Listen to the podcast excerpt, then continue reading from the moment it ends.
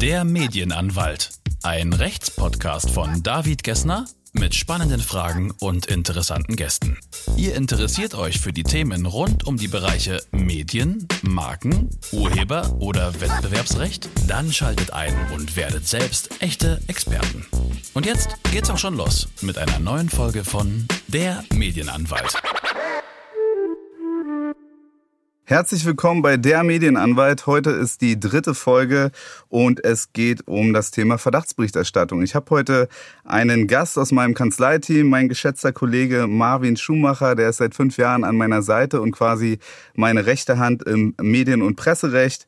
Und er ist seines Zeichens Fachanwalt für Urheber- und Medienrecht, genauso wie ich auch und ausgewiesener Experte für Persönlichkeitsrecht und Verdachtsberichterstattung.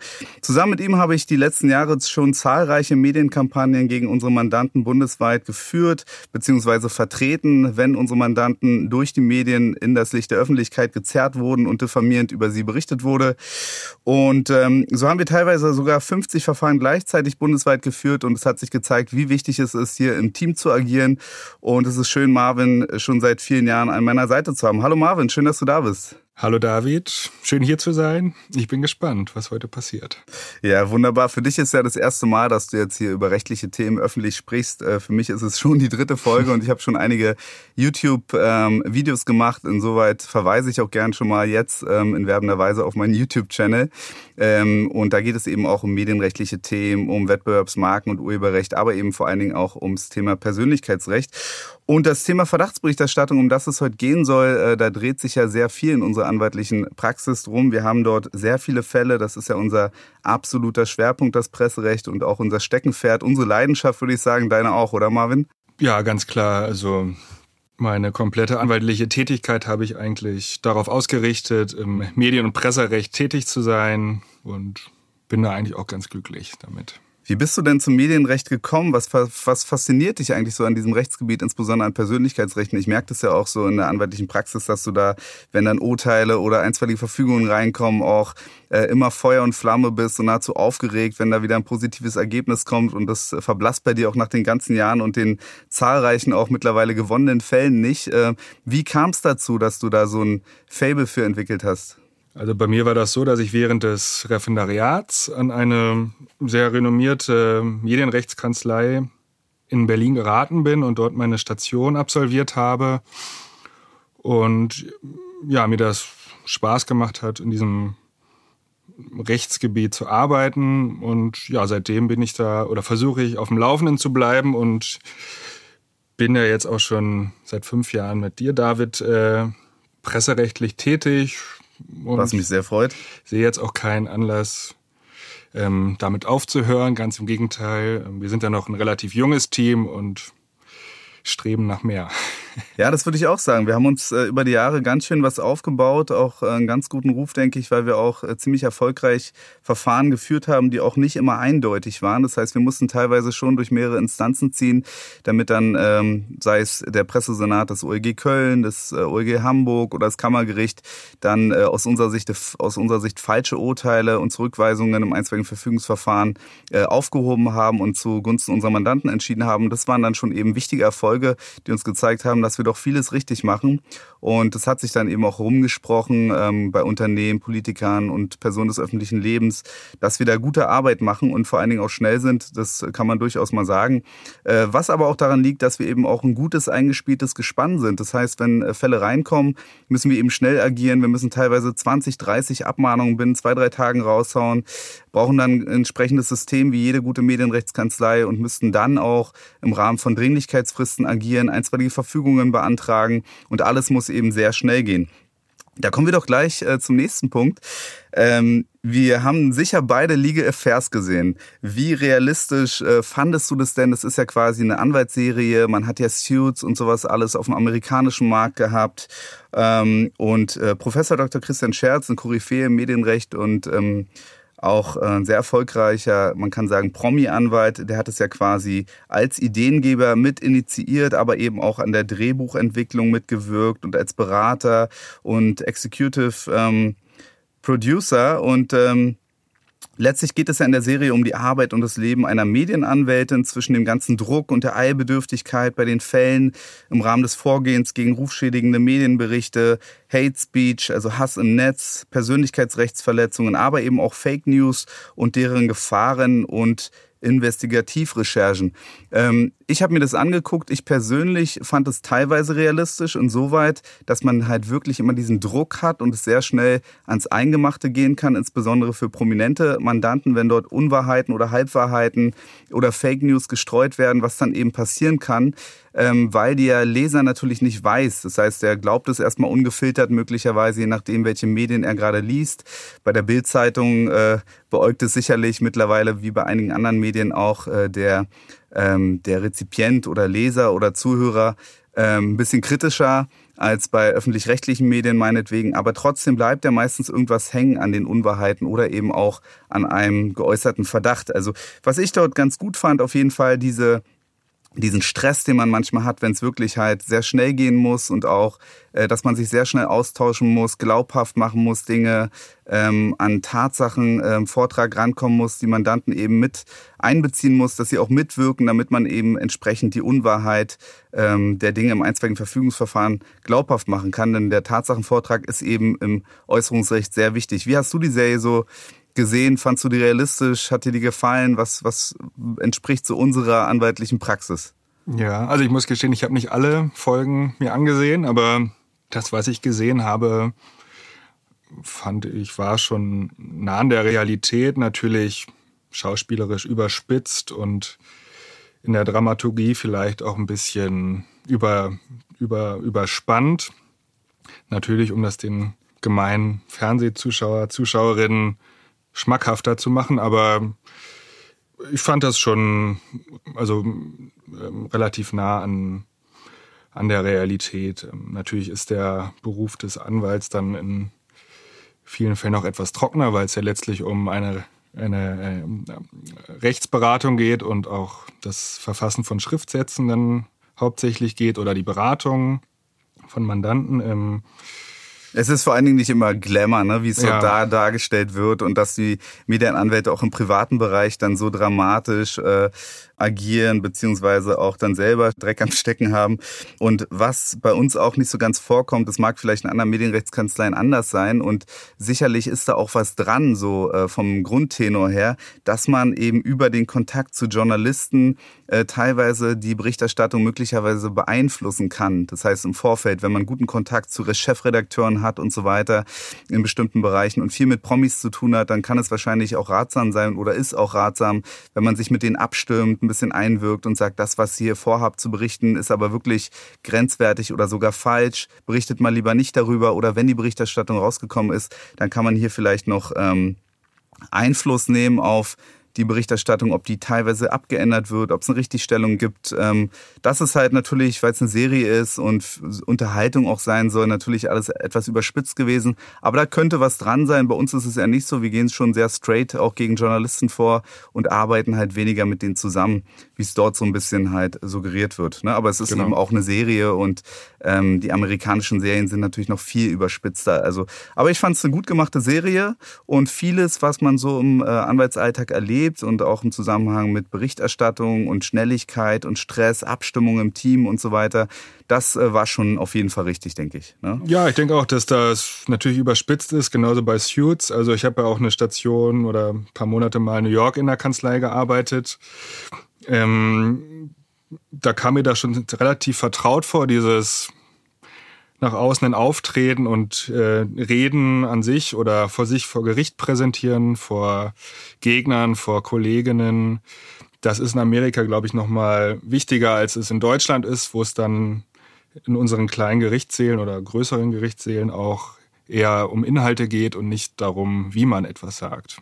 Ja, ich denke auch. Das ähm, denkt man immer auch so von Anwälten, gerade aus dem Strafrechtsbereich, dass es hier das große Plädoyer geben muss. Aber wenn man jetzt im Presse- und Äußerungsrecht ist, bei den Landgerichten oder Senaten, also erstens kennt man sich ja, es ist quasi ein enger Kreis. Die Äußerungsrechtler in Deutschland kennen sich untereinander. Es gibt quasi nicht viele Kanzleien, die sich so wie wir eben auch darauf spezialisiert haben oder Scherz Bergmann oder andere Kanzleien wie Höcker Ähm, man trifft sich immer wieder, sowohl außergerichtlich als auch gerichtlich. Man kennt die Senate und Pressekammern der Land- und Oberlandesgerichte und die Zusammensetzung der Richter, die sind ja über viele Jahre gleich. Und wenn man viel Presserecht macht, dann sieht man die immer wieder. Und dann ist es eben auch nicht so, dass man da mit einem Riesenplädoyer äh, jemanden überzeugen muss, äh, sondern es ist vielmehr so, dass die Sache ausgeschrieben ist in den Schriftsätzen meistens und vor Gericht gibt es eigentlich nicht mehr so viel Neues, weil da hat die Pressekammer oder der Senat schon eigentlich eine vorgefertigte Rechtsauffassung. Ne? Also die ist natürlich noch nicht fertig und wenn man noch einen neuen Vortrag hat und die überzeugen kann, ist es gut. Also reden hilft natürlich und gut vorbereitet sein auch, aber in der Regel haben die sich schon sehr gut im Vorfeld damit beschäftigt, äh, wenn die Anträge und die Klagerwiderung oder die Stellungnahme auf den Verfügungsantrag äh, bei Gericht eingereicht äh, wurden. Ne? Das ist quasi nicht so, wie man es im Fernsehen so, ja. so sieht. Also weniger aufgeregt. Aber, aber in der Regel sind die Gerichte gut vorbereitet. Es gibt auch mal Gerichte, die weniger gut vorbereitet sind und dann muss man halt. Ja, zum Beispiel bei nicht spezialisierten Gerichten. Ja. Das muss man ja auch sagen. Man hat äh, vielleicht in 25 Prozent der Fälle kann man nicht zu einer spezialisierten Kammer gehen wie Hamburg, Köln, Frankfurt, München oder eben Berlin, die halt sehr auf das Presserecht spezialisiert sind und da eigene Kammern und Senate haben, sondern manchmal hat man eben eine Lokalzeitung, gegen die man vorgeht oder ähm, eine Privatperson und äh, eben keine bundesweite äh, Beeinträchtigung ähm, durch die Persönlichkeitsrechtsverletzung. Da ist man zum Beispiel auch mal gezwungen, nach Braunschweig zu gehen, wo dann der Richter zum ersten Mal Äußerungsrecht macht oder äh, Frankfurt oder oder wo auch immer. Und da hilft es natürlich, wenn man dann auch in der mündlichen Verhandlung nochmal besonders gut vorbereitet ist und den Richter versucht, von seiner Rechtsauffassung zu überzeugen, bevor dann eben ähm, eine Fehleinschätzung und ein falsches Urteil kommt und die Berichterstattung nochmal länger drin bleibt. Ne? Ganz genau. Ähm, ich werde mal kurz zwei steile Thesen vorab hier in den Raum werfen. Die können wir am Ende dann zusammenfassend ja nochmal ähm, festhalten und im Fazit sagen, ob das so stimmt und können auch zwischendrin dann immer wieder darauf eingehen. Also meine erste These, sicherlich auch ein bisschen provokant, aber eben ähm, auch dem Umstand geschuldet, dass wir sehr viel im Arbeitsalltag als Medienanwälte erleben und es oft erschreckend ist, wie Medien mit Persönlichkeitsrechten und mit ihrer journalistischen Sorgfaltspflicht umgehen. Die erste These wäre, Medien missachten Persönlichkeitsrechte bei Medienrechten, berichten oft ganz bewusst aufgrund rein wirtschaftlicher Interessen. Was würdest du dazu sagen jetzt erstmal so? Ähm, was ist deine Erfahrung? Du hast ja da ganz viele Fälle auf dem Tisch und ähm, siehst du das teilweise auch so?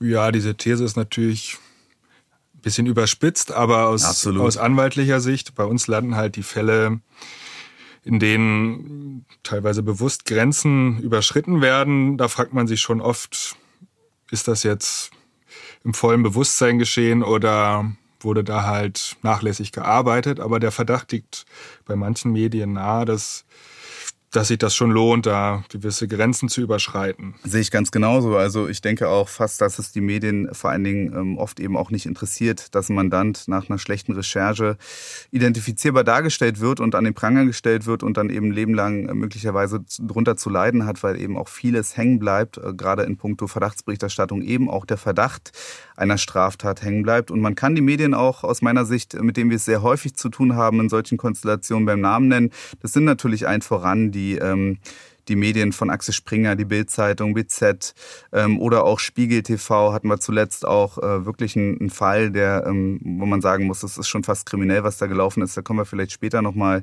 äh, kurz zu. Natürlich alles anonymisiert, äh, weil wir als betroffene Anwälte nicht unsere Mandanten erneut äh, aus der Anonymität holen wollen. Aber man muss eben schon sagen, dass es eben Medien gibt wie Spiegel TV oder eben auch die Bildzeitung oder Fokus und andere Boulevardmedien, die anders berichten als öffentlich-rechtliche Medien. Wobei man natürlich auch da, du weißt es selber, Marvin, sagen mhm. muss, dass zum Beispiel eben auch Medien wie NDR oder Deutschlandfunk teilweise äh, unzulässige Verdachtsberichterstattung machen und ähm, die Kriterien, zu denen wir später kommen, auch nicht immer einhalten. Aber dort haben wir eben weitaus weniger Fälle auf dem Tisch. Ne? Da stimmt es mir doch zu. Ganz klar. Und da ist dann auch die die Einsicht, sage ich mal, größer, wenn dann ein Schreiben vom Anwalt kommt, eine Unterlassungserklärung abzugeben oder die Berichterstattung dann halt zu ändern oder zu löschen. Das ist bei diesen von dir genannten Boulevardmedien oftmals nicht der Fall. Da muss man dann bis zum bitteren Ende kämpfen und schauen, was bei rauskommt. Ja. Und das unterstützt dann eben auch meine These, dass wirtschaftliche Interessen eben primär sind. Wir erleben es ja auch oft und haben es jetzt in letzter Zeit häufiger gehabt, dass eben insbesondere Axel Springer oder Spiegel TV, aber auch andere Medien dann sich nicht mal an eine erlassene einstweilige Verfügung halten, sondern die Inhalte, die ähm, hunderttausendfach oder millionenfach geklickt wurden, dann eben weiter online bleiben, obwohl man die einstweilige Verfügung kassiert hat. Und dann fragt man sich, ist da Kalkül dahinter, weil es einfach billiger ist, ein Ordnungsgeld zu kassieren, weil man gegen eine einstweilige Verfügung verstoßen hat äh, und die ähm, weitere Abrufbarkeit der Videos vielleicht weiterhin noch Geld bringt, weil man sie auch zusätzlich noch in anderen Beiträgen, in ähnlichen verlinken kann und über die Schlagworte einfach eine hohe Abrufbarkeit und Klickzahl generiert wird. Und ähm, das sehe ich halt unter anderem, wir haben ja jetzt gerade gegen NTV ähm, ein Ordnungsgeld, das ist ja vermeintlich nach, seriöser Nachrichtensender, ein Ordnungsgeld ähm, beantragt, was erlassen wurde, verhängt wurde, weil NTV sich eben auch nicht an eine Unterlassungsverfügung gehalten hat, die wir für unsere Mandanten erwirkt haben. Und äh, was äh, ist passiert? Es wurde ein Ordnungsgeld von lächerlichen 500 Euro verhängt, wo man sich dann fragen muss, angesichts der Größe eines solchen Unternehmens und der Umsätze, die die kassieren und der Persönlichkeitsrechtsverletzung, und man muss hier eigentlich Vorsatz oder zumindest grobe Fahrlässigkeit unterstellen, kann es doch nicht sein, dass man fast hier äh, äh, gar nichts zahlen muss. Beim nächsten Mal kriegen die Medien vielleicht noch Geld dafür, wenn sie sich nicht an eine Unterlassungsverfügung halten und mal überspitzt, was sind 500 Euro? Was hat es denn für eine Abschreckungsfunktion? Und damit komme komme ich dann schon fast zu meiner zweiten These. Nur härtere Strafen und Schadensersatzansprüche könnten Medien davon abhalten, Persönlichkeitsrechte vorsätzlich oder jedenfalls grob fahrlässig zu verletzen. Was sagst du dazu? Ja, finde ich auch. Das sind oft äh, Sachverhalte, die zum Kopfschütteln einladen. Natürlich, da wird immer beantragt, ein empfindliches Ordnungsgeld zu verhängen gegen die Medien, aber auch gegen Privatpersonen. Und wenn jetzt, wie in dem Fall von gegen NTV, 500 Euro für so ein Medienunternehmen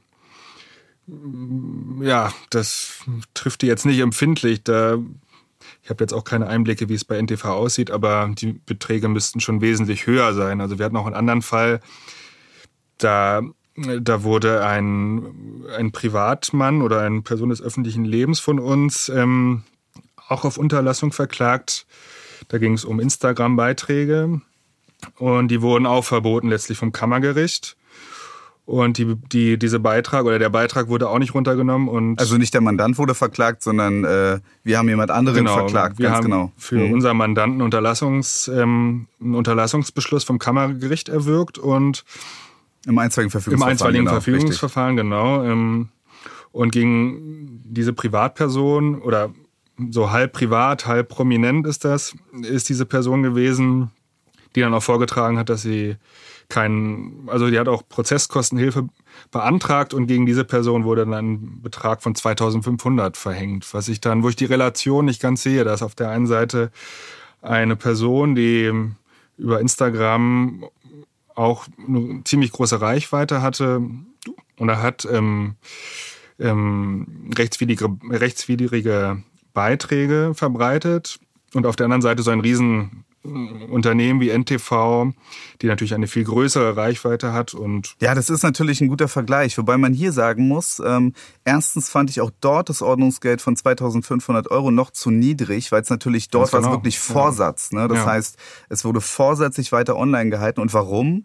Weil dieses Video ähm, ging viral. Binnen zwei Tagen hatte das über 7,7 äh, bis 8 Millionen Klicks. Ne? Und das geschah alles auch unter anwaltlicher Unterstützung der Gegenseite. Also das schlecht beraten, würde ich das sagen. Kann man so sehen, ja. Also da fand ich auch, dass diese 2500 Euro hm, bei dieser vorsätzlichen Weiterverbreitung auch niedrig bemessen waren. Aber ich wollte nur, ich wollte nur sagen, dass im Vergleich zu diesen 500 Euro, die die NTV als empfindliches Ordnungsmittel in Anführungszeichen gegen NTV verhängt wurde, ist das natürlich irgendwie nicht nachvollziehbar.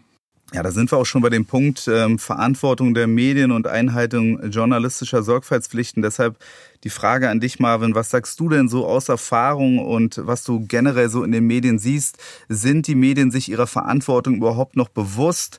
Ähm, ist man da schlecht geschult? Gibt es zu viel Druck der Journalisten seitens der Verlage? Zu viele äh, Volontäre und unausgebildete Redakteure oder woran machst du das fest, dass wirklich so schlecht recherchiert wird, so schlecht und unausgewogen berichtet wird und immer wieder Rechte verletzt werden? Also die Medien gibt es erstmal für mich nicht, muss ich ganz klar sagen. Natürlich gibt es da Unterschiede zwischen, ja, kann das Wort Qualitätsjournalismus verwenden und oder Boulevardjournalismus oder Lokaljournalismus. Ähm, da gibt es natürlich eklatante Unterschiede.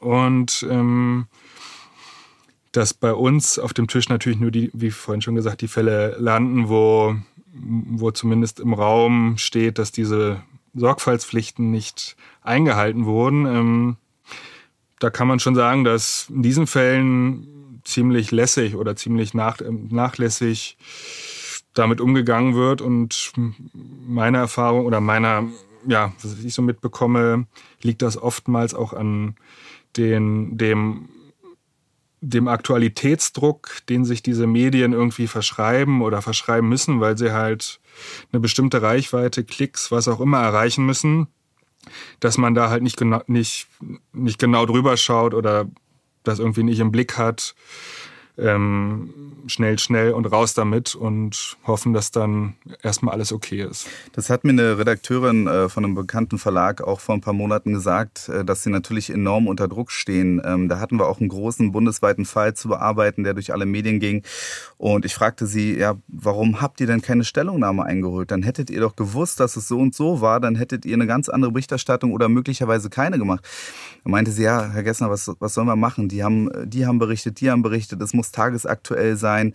Was sollen wir denn da? Da hätten wir doch jetzt eh von dem Arbeitgeber oder von dem selber jetzt keine Stellungnahmen bekommen. Ich so, ja, das ist aber nicht Ihr Ernst. Sie müssen es doch zumindest versuchen. Die ähm, die Voraussetzungen sind doch sehr hoch. Sie haben doch journalistische Sorgfaltspflichten. Sie können doch nicht nur wirtschaftlich denken, sondern müssen auch die Persönlichkeitsrechte unserer Mandanten berücksichtigen, wenn sie qualitativ vernünftigen Journalismus machen wollen zumindest. Ne? Das, da habe ich dann eben schon den Druck gemerkt. Ne? Das heißt, wenn die nicht abliefern mit den Artikeln und nichts Neues bringen, dann gefährdet das natürlich auch deren Position ähm, im Medienunternehmen. Ne? Also dieses Dilemma von denen sehe ich schon auf äh, in menschlicher Sicht natürlich und es sind alles auch nicht schlechte Menschen, äh, aber es ist natürlich sehr bitter für unsere Mandanten, wenn dann trotzdem alle auf den Zug aufspringen und äh, alle in rechtswidriger Weise berichten und man dann den Scherbenhaufen dann letztlich aufsammeln muss. Ne?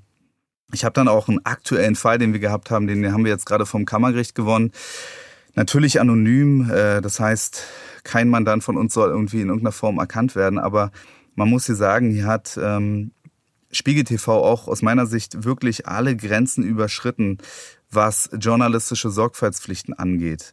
Das heißt, wenn ein Medienunternehmen ähm, Tonmitschnitte, die in einem Gerichtsverfahren, ähm, sei es im Strafverfahren oder woanders, sich zurechtschneidet, um den Mandanten in ein anderes Licht zu rücken und das alles sensationeller dastehen zu lassen letztendlich. Und so war es auch. Das Kammergericht war der Meinung, dass dadurch, dass eben Sätze ähm, des Mandanten, der auf den Tonbandaufnahmen gehört worden sein soll, ja, ähm, dass die weggelassen wurden und dadurch eben anderes Bild erzeugt wurde von den Gesamtumständen, was er da im Kontext gesagt hat. Und er stand dann eben in den Medien noch viel schlechter da als durch die Tonbandaufnahmen, wo schon fraglich ist, ob man die hätte verwerten dürfen. Aus unserer Sicht ja nicht, aber das Kammergericht meint, äh, grundsätzlich hätte man eben zumindest identifizieren, berichten dürfen. Auf alles weitere müssen wir nicht eingehen. Aber dieses Zurechtschneiden von Tonbandaufnahmen, um noch einen reißerischen Bericht zu machen, das finde ich höchst verwerflich. Ähm, und ähm, wenn sowas passiert, sind aus meiner Sicht alle Grenzen überschritten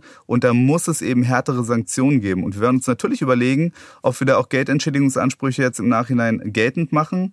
Ähm, und auch hier muss man sagen, dass natürlich Geldentschädigungsansprüche leider nicht die Regel darstellen. Ne? Das heißt, man, das ist das, was wir auch leider beobachten, auch ja. bei aus meiner Sicht schwerwiegenden Persönlichkeitsrechtsverletzungen. Genau, also genau auch vor dem Hintergrund, dass das Landgericht hier in Berlin die Berichterstattung erstmal als zulässig erachtet hat und diesen Zusammenschnitt als ja, also das das das hätte sich unser Mandant äh, gefallen lassen müssen, da als eine Person dargestellt zu werden. Ähm, dafür gäbe es Anhaltspunkte, aber meines Erachtens hat das Landgericht da völlig ja, einfach den Faden verloren. Nicht? Also das sieht man leider öfter bei der Pressekammer. Also wie gesagt, es sind natürlich alles top ausgebildete Juristen. Also immer wenn wir über die Pressekammern reden und irgendwie sagen, dass sie ähm, keine gute Arbeit in dem Fall gemacht haben oder das Urteil falsch ist, das ist natürlich sehr einseitig und natürlich ist es so, dass sie erstens den Tisch voll haben, zweitens, dass man im Äußerungsrecht vieles anders sehen kann. Es gibt nicht falsch oder richtig.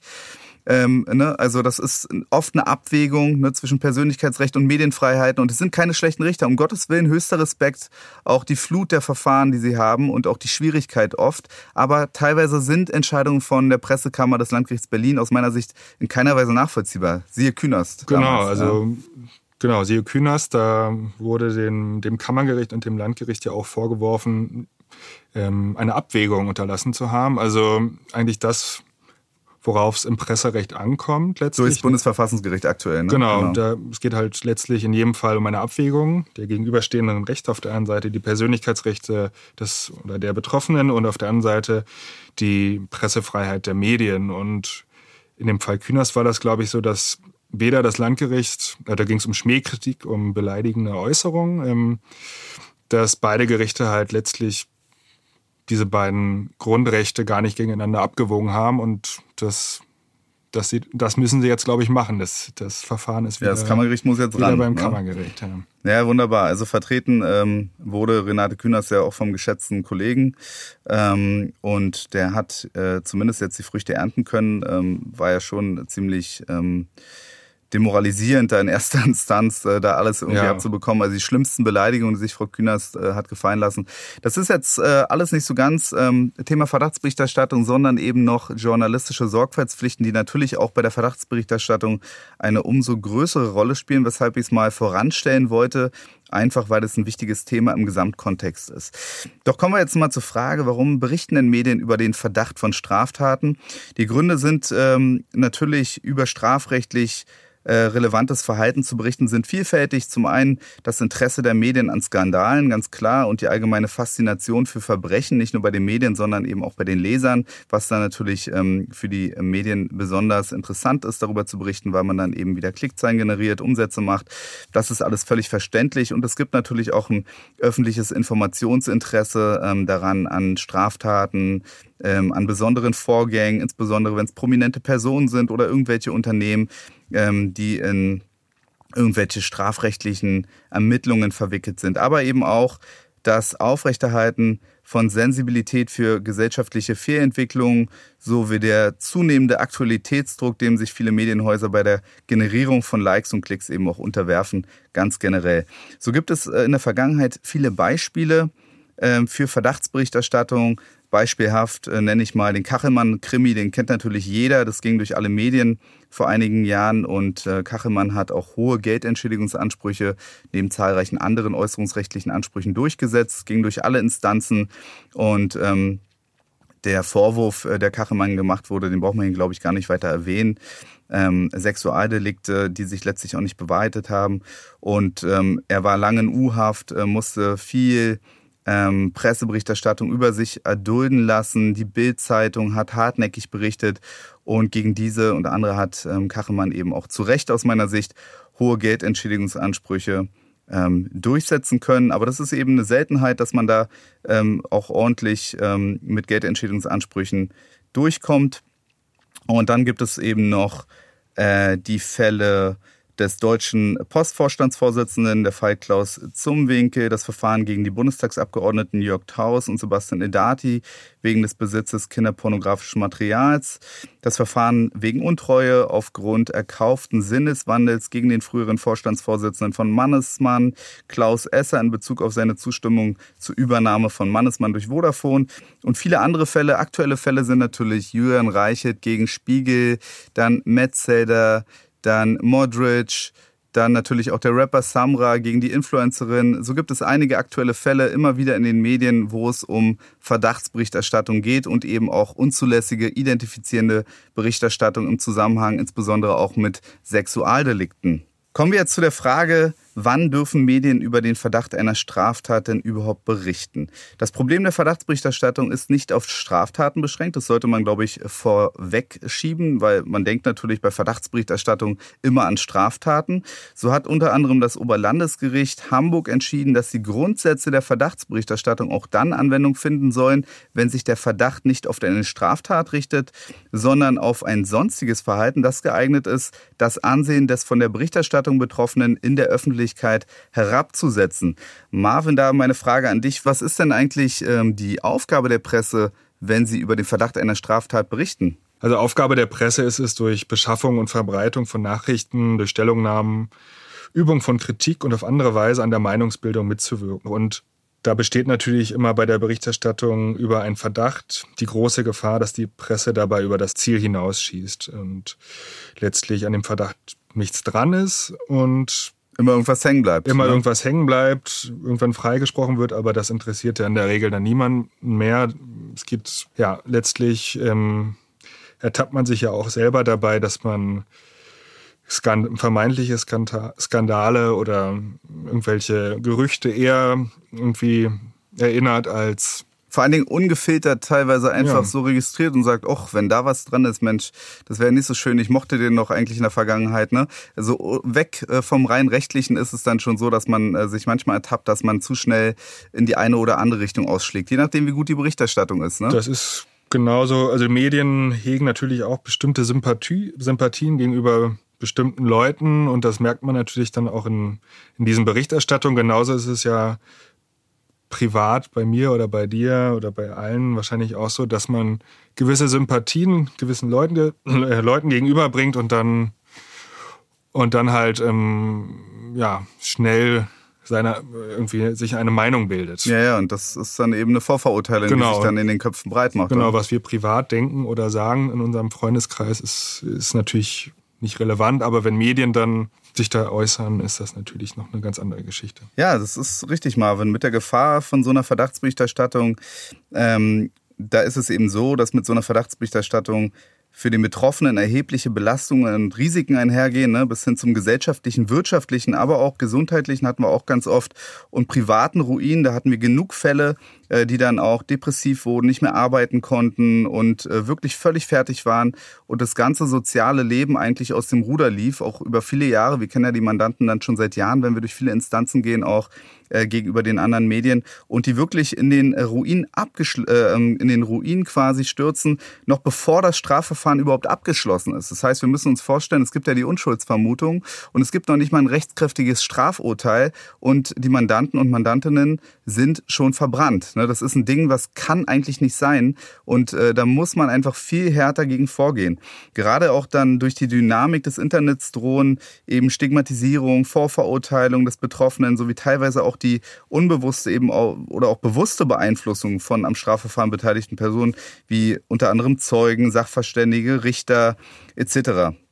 Ähm, positive Effekte sind dann eben die Ausnahme und eins dürfte in einem Zeitalter, in dem das Internet nicht vergisst, eben auch allen klar sein. So ein Makel an dem angeblichen Straftäter bleibt für immer haften. Und äh, ein vollständiger Ausgleich erlittener Schäden vermögen etwaige bestehende zivil- oder strafrechtliche Ansprüche nicht zu gewähren. Das muss man eben auch ganz klar sagen. Von denen dann ja auch meistens niemand was mitbekommt. Ganz genau. Ne? Also die wenigsten, und das ist ein äh, guter Hinweis, äh, machen später dann auch, wenn sie völlig fertig sind und sich dann in so einem Ermittlungsverfahren, das eben nicht bewahrheitet hat, der Verdacht, äh, wegen dem letztlich ermittelt und auch berichtet wurde, ähm, die wenigsten machen sich die Mühe, weil sie dann sagen, es bringt ja eh nichts mehr und machen den sogenannten Nachtragsanspruch gegenüber den Medien geltend, sodass die Medien letztlich verpflichtet sind, auch darüber zu berichten, dass sich dieser Verdacht eben letztlich nicht bestätigt hat und das Ermittlungsverfahren eingestellt wurde oder äh, der ähm, Betroffene eben nicht verurteilt wurde. Ne? Das wäre dann eine Art von Rehabilitation, die muss man auch sagen, ähm, zwei, drei Jahre später natürlich auch nichts mehr bringt, weil vielleicht eine völlig andere Leserschaft und der, der es ursprünglich gelesen hat, die Erstmitteilung gar nicht mitbekommt. Ne? Das Kind ist in den Brunnen gefallen, wie man so schön sagt. Richtig. Und ja, diese Nachträge erreichen dann oftmals auch gar nicht die, die Reichweite oder jedenfalls nicht die Aufmerksamkeit der Leserkreise. Ja, absolut. Das ist äh, letztlich ein Anspruch, zu dem wir später noch kommen, der eigentlich wirklich äh, wenig Schlagkraft hat, muss man sagen. Ja, da sind andere Ansprüche wie äh, Widerruf, Richtigstellung oder eben auch Gegendarstellung äh, beziehungsweise Geldentschädigung meine ich, ähm, doch weitaus wirksamer, auch ähm, wenn es um Prävention geht, ähm, in Zukunft nicht mehr so zu berichten wie in dieser Form. Da kommen wir auch schon äh, zur rechtlichen Ausgangslage der Berichterstattung über Strafverfahren, um das Ganze mal rechtlich einzuordnen. Was ist denn Verdachtsberichterstattung? Was sind denn die Voraussetzungen und das Ganze drumherum? Kommen wir doch also zur rechtlichen Ausgangslage der Berichterstattung über Strafverfahren. Es ist ganz wichtig, dass man das mal rechtlich einordnet. Ausgehend davon, dass Straftaten zum aktuellen Zeitgeschehen gehören, dessen Vermittlung Aufgabe der Presse ist, ist es bei der Berichterstattung über einen Verdacht stets Voraussetzung, dass durch die Art der Darstellung deutlich gemacht wird, dass es sich um nicht mehr als einen Verdacht handelt. Es ist daher zumindest erforderlich, aus meiner Sicht, dass erkennbar wird, dass die Sachlage offen ist, die Tat nicht erwiesen ist und im Ergebnis auch nicht mehr für als gegen seine Richtigkeit spricht. Siehst du es auch so? Das ist ja eigentlich das, was die äh, Rechtsprechung auch so ähm, sagt. Ne? Ja, die, die Voraussetzungen einer solchen Verdachtsberichterstattung sind eigentlich ganz simpel. Ähm, ja, es muss da halt Mindestbestand an Beweistatsachen irgendwie gegeben sein für die Wahrheit des Verdachts. Es muss ausgewogen berichtet werden. Wie die Presse, wie die Presse das dann macht, ist natürlich der Presse ähm, freigestellt. Also sie können natürlich alle Argumente für und gegen ähm, in ihre Berichterstattung mit aufnehmen. Das passiert natürlich in den meisten Fällen nicht. Und es muss letztlich in irgendeiner Form ein öffentliches Informationsinteresse befriedigt werden. Und ganz wichtig ist natürlich, ähm, betrifft letztlich auch ähm, den Punkt der Ausgewogenheit einer Berichterstattung, muss die betroffene Person zu den Verdächtigungen, Gerüchten, was auch immer, angehört werden und zumindest die Chance haben, seine Sicht der Dinge darstellen zu können. Ja, vor allen Dingen hat oberste Priorität bei der Berichterstattung eben, weil eben so solche identifizierenden Verdachtsberichterstattungen besonders schwerwiegend für den Tatverdächtigen die Unschuldsvermutung und eben auch die Menschenwürde. Und äh, das wird oft leider nicht be, ähm, berücksichtigt von den Medien. Deshalb auch mal Frage an dich, Marvin. Welche Rechte des Verdächtigen sind von einer Verdachtsberichterstattung letztlich regelmäßig betroffen? Und kannst du diese Rechte jeweils mal kurz erläutern und beschreiben, die er auch in anderen äußerungsrechtlichen Angelegenheiten Daten fernab der Verdachtsberichterstattung eine große Rolle spielen. Vielleicht zählst du die mal kurz auf und erklärst, was ist denn das überhaupt? Ja, da sind ich nenne jetzt mal fünf. Zum einen das Recht auf persönliche Ehre, das Recht auf Nicht-Entsozialisierung, das Recht auf Anonymität, das Recht am eigenen Bild und das Recht auf Schutz vor Indiskretion. Also ja, das Recht auf Anonymität ist ja eigentlich ganz simpel. Solange Medien anonym berichten, dürfen sie erstmal alles, weil es ja keine Person direkt gibt, die es betrifft. Ähm, hier ist wichtig zu sagen, also Anonymität heißt jetzt, anonym berichten heißt jetzt nicht, dass, dass kein Na oder dass lediglich kein Name genannt wird. Also aus den meisten, aus Umständen heraus lassen sich oft die betroffenen Personen ähm, ermitteln. Ähm, Im Bereich der prominenten Berichterstattung ist es natürlich so, dass da eigentlich nie anonym berichtet wird, sondern der Name genannt wird, weil das ja so interessant ist und natürlich Aufmerksamkeit erreicht. Und ja, vor allen Dingen ist es auch abgestuft. Ne? Das heißt, wenn wir jetzt bei der Anonymität sind, wenn äh, jemand anonym bleibt, dann ist er ja schon nicht Betroffene, dann hat man eh keine Beeinträchtigung. Das heißt, man braucht immer die Identifizierbarkeit und wenn jemand über irgendwelche Merkmale ähm, mittelbar identifizierbar ist, dann muss auch der Name gar nicht da sein. Das heißt, wenn man schon den Wohnort und den äh, irgendeinen anderen Zusammenhang oder damit verbundene Person nennt, dann weiß und, und da ist eine kleinere oder größere Gruppe, die dann die Person identifizieren kann, dann ist man schon raus aus der Anonymität. Also nicht, dass ähm, ihr Zuhörer jetzt denkt, quasi anonym bedeutet nur einfach ähm, nicht den Namen zu nennen. Ne? Man kann über viele andere Merkmale wie den Wohnort, äh, das Alter, den Job und andere Zusammenhänge ähm, oder den Beruf, ähm, habe ich glaube ich schon genannt, aus der Anonymität gezerrt werden. Und da muss man eben auch abgrenzen, in welcher Sphäre man sich bewegt. Das heißt, es gibt einmal die Intimsphäre, die ist absolut geschützt. Ne? Hier dürfen ähm, nur Dinge geäußert werden, wenn wirklich dann man schon im fortgeschrittenen Ermittlungsstadium ist und es wirklich ein erhebliches öffentliches Informationsinteresse gibt.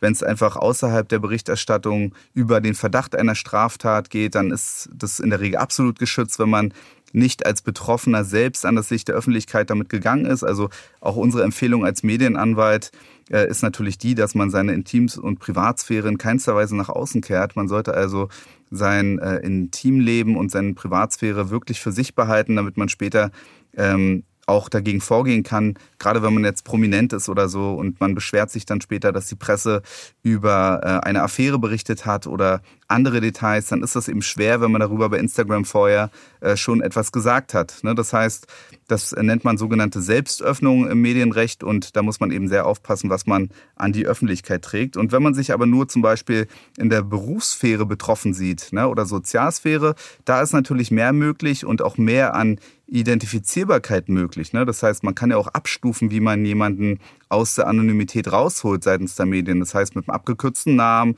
mit einem Foto, das ist natürlich dann das schlimmste Foto und ausgeschriebener Namen ähm, oder nur mit Nachnamen oder vielleicht sogar ohne Namen in irgendeiner Form, so dass er halt nur für eine kleinere Gruppe identifizierbar ist. Das muss man also immer mit in die Abwägung am Ende mit reinnehmen, ob es noch zulässig ist in der Abwägung. Ja, also bei der, wie du auch gerade erwähnt hast, muss man natürlich auch bei Berichterstattung immer ähm, unterscheiden, ob sich das jetzt um eine reine Wortberichterstattung handelt oder um eine Wort- und Bildberichterstattung, also mit, mit ähm, Verbreiten von Bildnissen.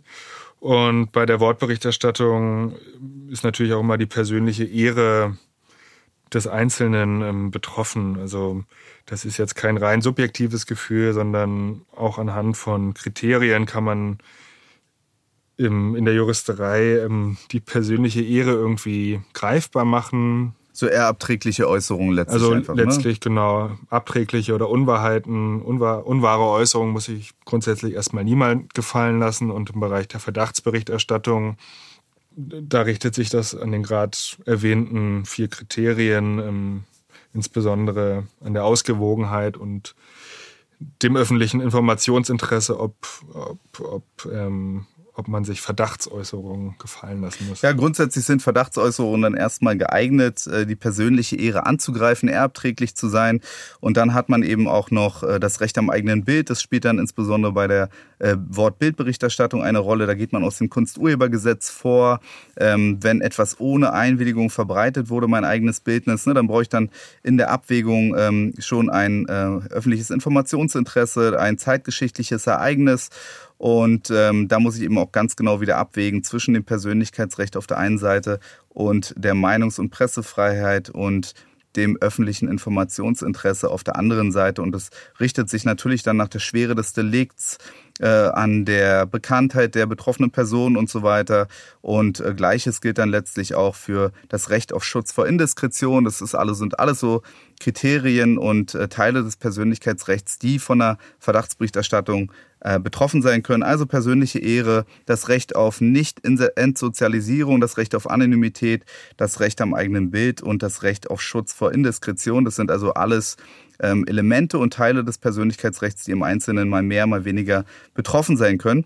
Ähm, und äh, jetzt haben wir halt gesagt, was hat denn der Betroffene von so einer Verdachtsberichterstattung denn für äh, Beeinträchtigungen? Ja? Das Persönlichkeitsrecht haben wir gesagt, das ist, ähm, geht aus dem Grundgesetz nicht namentlich hervor, aber ergibt sich aus Artikel 1 Absatz 1 und Artikel 2 Absatz 1 Grundgesetz und dann springt letztlich der Menschenwürde und der Handlungsfreiheit. Und auf der anderen Seite haben wir natürlich eine Abwägung, weil wir haben bei Persönlichkeitsrechtsverletzungen auch immer eine Abwägung vorzunehmen zwischen den Medienfreiheiten auf der einen Seite und auf der anderen Seite eben dem Persönlichkeitsrecht. Was hat denn die Presse? Was haben die denn für Rechte und ähm, die sie dem Persönlichkeitsrecht im Einzelnen im Rahmen der Verdachtsberichterstattung entgegenhalten können? Erzähl mal dazu ja, was. Also demgegenüber ähm, steht natürlich die aus Artikel 5 entspringende Presse- und Meinungsfreiheit Meinungsfreiheit sowie das öffentliche Informationsinteresse und die Aufgabe der Presse halt dieses Informationsinteresse zu befriedigen und völlig überbewertet aus meiner Sicht, oder? naja. Naja, es ist natürlich, ist natürlich äh, überspitzt, aber aus meiner Sicht muss man sagen, natürlich ähm, wenn man ähm, diese medienrechtlichen Fälle führt, hat man schon oft das Gefühl, dass das Persönlichkeitsrecht doch eher abgetan wird und die Richter oder Richtern, die da sitzen, so auf ihrem Elfenbeinturm sitzen und sagen, ja gut, das muss sich der Unternehmer oder die Privatperson eben gefallen lassen. Es hat Anlass gegeben dafür. Ja, ja wie vorhin in dem Fall Künast ähm, dargestellt. Also letztlich spielt ja da die Musik in dieser Abwägung und jetzt hat das Bundesverfassungsgericht kürzlich dem Kammergericht und dem Landgericht Berlin vorgehalten, gar keine Abwägung vorgenommen zu haben. Und da liegt ja auch natürlich immer die Schwierigkeit des Falles. Gerade für Gerichte ist es natürlich extrem, extreme Aufgabe, ähm, diese Abwägung vorzunehmen.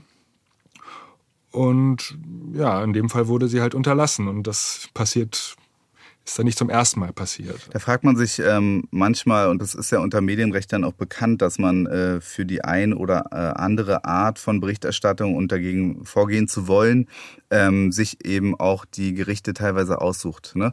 Es gab, ja. gibt ja immer mal einen Wandel, je nachdem wie die Zusammensetzung ähm, der, der Pressekammern ist oder Senate ist, ähm, guckt man halt, wie ist denn die Entwicklung? Ist sie eher pro Persönlichkeitsrecht, ne?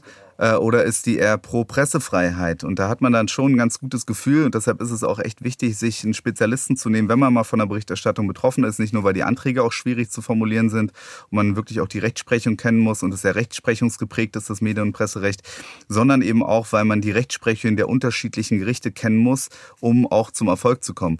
Das heißt, ähm, das werde ich jetzt hier nicht sagen, ne, was man da wo für Vorteile hat, aber ich habe schon das Gefühl, mit dem einen Fall gehe ich lieber nach Hamburg und mit dem anderen Fall gehe ich lieber nach Berlin. Ja? Ganz klar. Äh, also, äh, das ist einfach der Erfahrung geschuldet, ne? siehst du auch so. Auf jeden Fall. Also gewisse Gerichte, ähm, ja, da habe ich meine Erfahrung gemacht. Ähm, da würde ich das in Zukunft oder in näherer Zukunft, man weiß ja nie, ähm, wie sich die Gerichte in Zukunft zusammensetzen, aber dann lieber ähm, Rechts, den Rechtsstreit bei einem anderen Landgericht anhängig machen. Ja.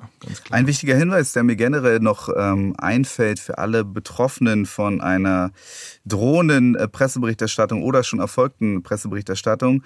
Unbedingt, wenn Journalisten bei euch anfragen, telefonisch vor eurer Tür stehen, lasst alle Presseanfragen euch schriftlich geben per E-Mail. Dann gibt es später keine Diskussion, wenn es darum geht, ob die Pressevertreter euch wirklich befragt haben, was sie gefragt haben. Dann kommt der Kameramann mit dem Journalisten und in der Glaubhaftung haben wir auch schon erlebt, wir alles erlebt. dass Einschläge Verfügung zu Fall gebracht wurden. Ne? Erzähl mal kurz. Naja, oder auch nicht. Also ähm, wir hatten eine Mandantin und da standen auf einmal, ähm, also war eine Diplomatin und ihre Privatadresse war eigentlich geheim.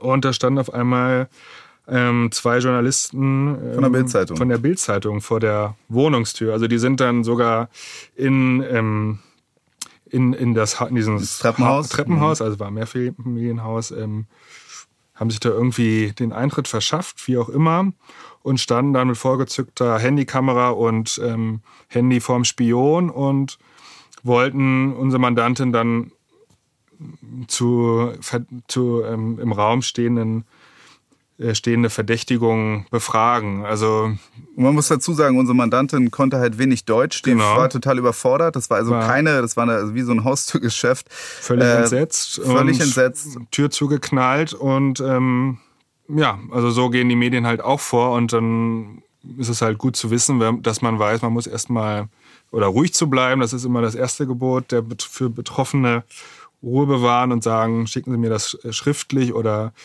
ähm, an meinen Anwalt, wie auch immer, wenn man halt schon einen Anwalt hat. Und dann müssen die sich auch daran, daran halten. Also Genau, also ganz wichtig, äh, was dieser Fall zeigt. Natürlich muss man sagen, äh, unsere Mandantin hat es glaubhaft gemacht durch eine staatliche Versicherung, dass es so vorgefallen ist, dass sie überrumpelt wurde, dass man sich auch nicht äh, erkennbar gemacht hat, dass man eben von der und der Zeitung kommt und was genau man fragen will. Wie gesagt, sie sprach nicht gut Deutsch und die wussten ja auch, mit wem sie da reden und dass es eben eine ausländische Diplomatin ist. Man hätte auch eine E-Mail schreiben können, man ja. hätte bei der Botschaft anschreiben können. Also unsere Mandantin hat das auch so berichtet, dass sie quasi angeschrien wurde das und haben die verneint natürlich haben sie durch natürlich verneint, gegenläufige also, eidesstattliche Versicherung. Klar, Deshalb, wir wissen nicht, was war genau, ist. Das muss man auch sagen. steht da Aussage gegen Aussage, aber Fakt ist, die standen vor der Wohnungstür und haben oder wollten unsere unsere, unsere Mandantin überraschen und fragen, was jetzt, was jetzt sei.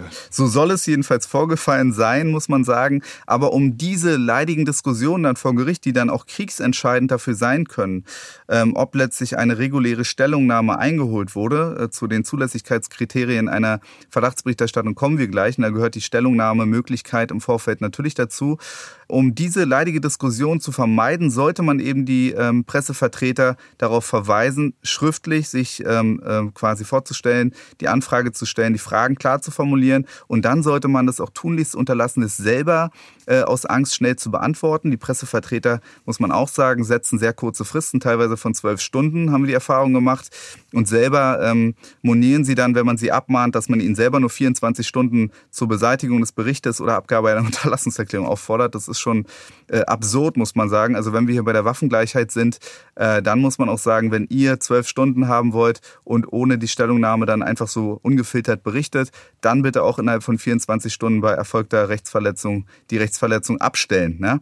Ähm, um das eben zu vermeiden, immer Stellungnahme anfragen, wenn ihr betroffen seid, an euren Anwalt und alles schriftlich. Das kann man eben nur empfehlen. Aber das jetzt nur als Einwurf, weil es mir gerade einfällt, aber auch eben sehr wichtig bei jeder Berichterstattung ist.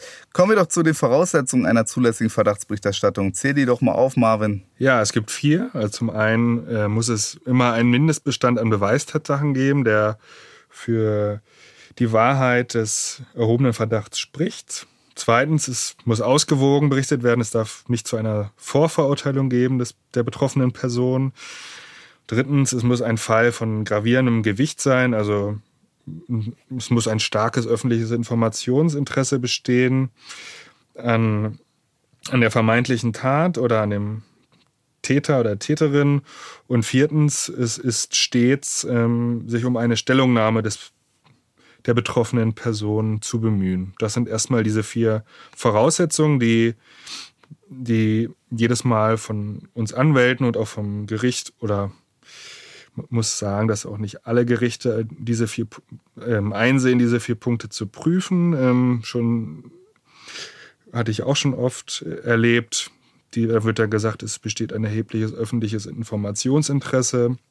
Ja, es wird einfach schnell abgetan, ohne es vernünftig durchzuprüfen. Ähm, ne? Die Stellungnahme, hm, ob, äh, dass es keine Stellungnahme gab, keine Möglichkeit zur Stellungnahme gab, ähm, wird dann in manchen Urteilen gar nicht erwähnt. Aber grundsätzlich ist es so, dass diese vier Voraussetzungen bei jeder Verdachtsberichterstattung eingehalten werden müssen. Ja, gehen wir doch mal näher darauf ein, auf äh, die einzelnen Voraussetzungen. Also, ähm, wenn es jetzt hier um die Voraussetzung des Vorfalls von gravierendem Gewicht geht, muss man sagen, so leichte Straftaten wie ein kleiner Diebstahl oder so wird man sicherlich äh, nicht äh, zu ähm, Vorfällen von gravierendem Gewicht zählen können. Vielmehr, ähm, wenn es ein öffentliches Interesse an der Berichterstattung über schwere Straftaten geht, zum Beispiel Mord, Raub, Entführungen, Vergewaltigung, Betrug in großem Stil, Serieneinbrüche, erhebliche Wirtschaftsstraftaten, ähm, da wird man in der Regel einen Vorgang von gravierendem Gewicht annehmen können oder schwere Korruptionsstraftaten und der Verdacht hierüber,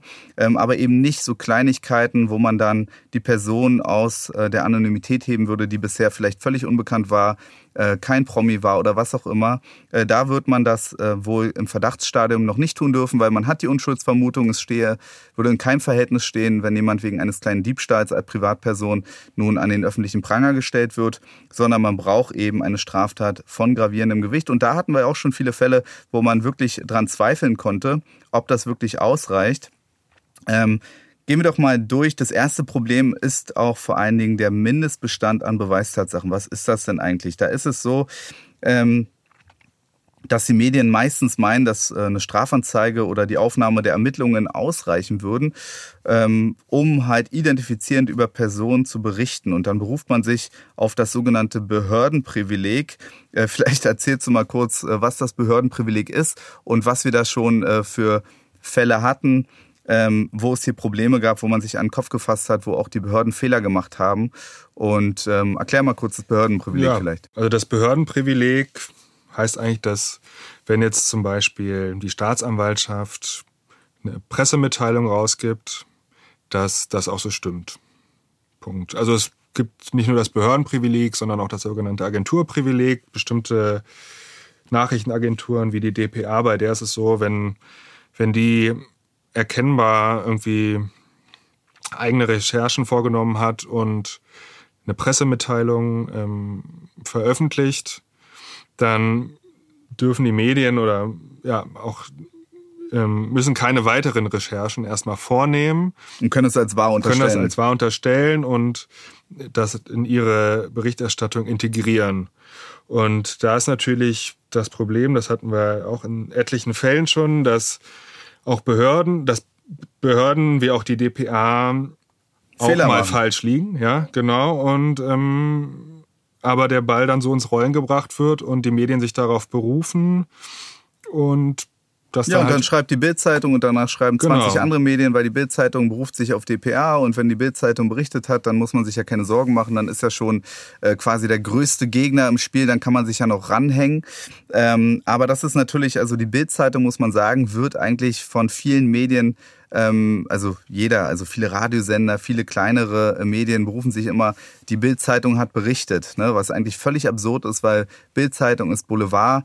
Äh, man kann nicht davon ausgehen, dass es super recherchiert wurde, dass es super ausgewogen ist und dass es alles ähm, Hand und Fuß hat, was da steht. Aber, und da kommen wir auch äh, zu dem großen Problem, die Gerichte nicken aus meiner Sicht viel zu oft ab, äh, wenn die Medien, ich sage jetzt einfach immer vereinfacht die Medien, sich auf das Behördenprivileg stützen, auf äh, Agenturmeldungen, weil warum gibt es die? Agenturmeldungen, warum gibt es das Agenturprivileg, wenn man sagt, okay, man soll tagesaktuell berichten können, man soll sich darauf verlassen können, dass vermeintlich seriöse große Nachrichtenagenturen wie die DPA eben vernünftig recherchiert haben, das, was dort berichtet wird, stimmt, stand jetzt. Aber mhm. wir wissen selber, dass es oft genug nicht so ist. Wir haben in einem großen Fall gegen eine unserer Mandanten, die aus dem Süden kam, wo wir sehr viele einstweilige Verfügungen bekommen haben, ein Klageverfahren gewonnen haben, bundesweit gegen sehr viele Medien vorgehen mussten und die dann teilweise auch sehr verbrannt war. Und es war eine reine Privatperson, hatte einen ganz normalen Job, stand bis dato nicht in der Öffentlichkeit und es waren wirklich schwerwiegende Vorwürfe,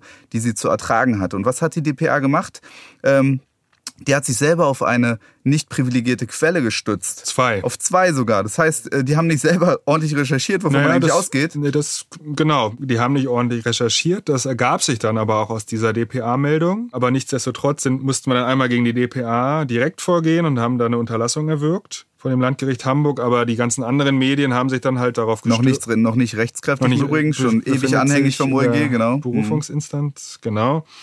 Diese DPA-Meldung berief sich zum einen auf ähm, eine, eine ähm, öffentliche Bekanntmachung des Arbeitgebers unserer Mandantin und eine, eine andere süddeutsche Zeitung. Und diese beiden Quellen waren erkennbar keine privilegierten Quellen. Es handelte sich einmal halt um den Arbeitgeber, der eine Stellungnahme in eigener Sache veröffentlichte und eine süddeutsche Zeitung. Genau, ist letztlich interessant, weil ähm, wir haben es dann geschafft, dass die DPA, also in erster Instanz zur Unterlassung verurteilt wurde, dass ähm, mit diesem, mit dem Arbeitgeber, ähm, mit dem wurde sich dann halt Arbeitsgericht, vor dem Arbeitsgericht ähm, geeinigt. Geeinigt, da haben wir ein, oder unsere Mandantin einen Vergleich abgeschlossen, weil sie auch gar keine Grundlage oder keine Vertrauensgrundlage sah, dort mehr zu arbeiten. Ein sehr wohlwollender Vergleich. Ähm, erzielt wurde und diese Süddeutsche Zeitung, ähm, die konnten wir dann auch im Rahmen eines Vergleichs zu einer hohen ähm, Geldentschädigung. Geldentschädigung drängen.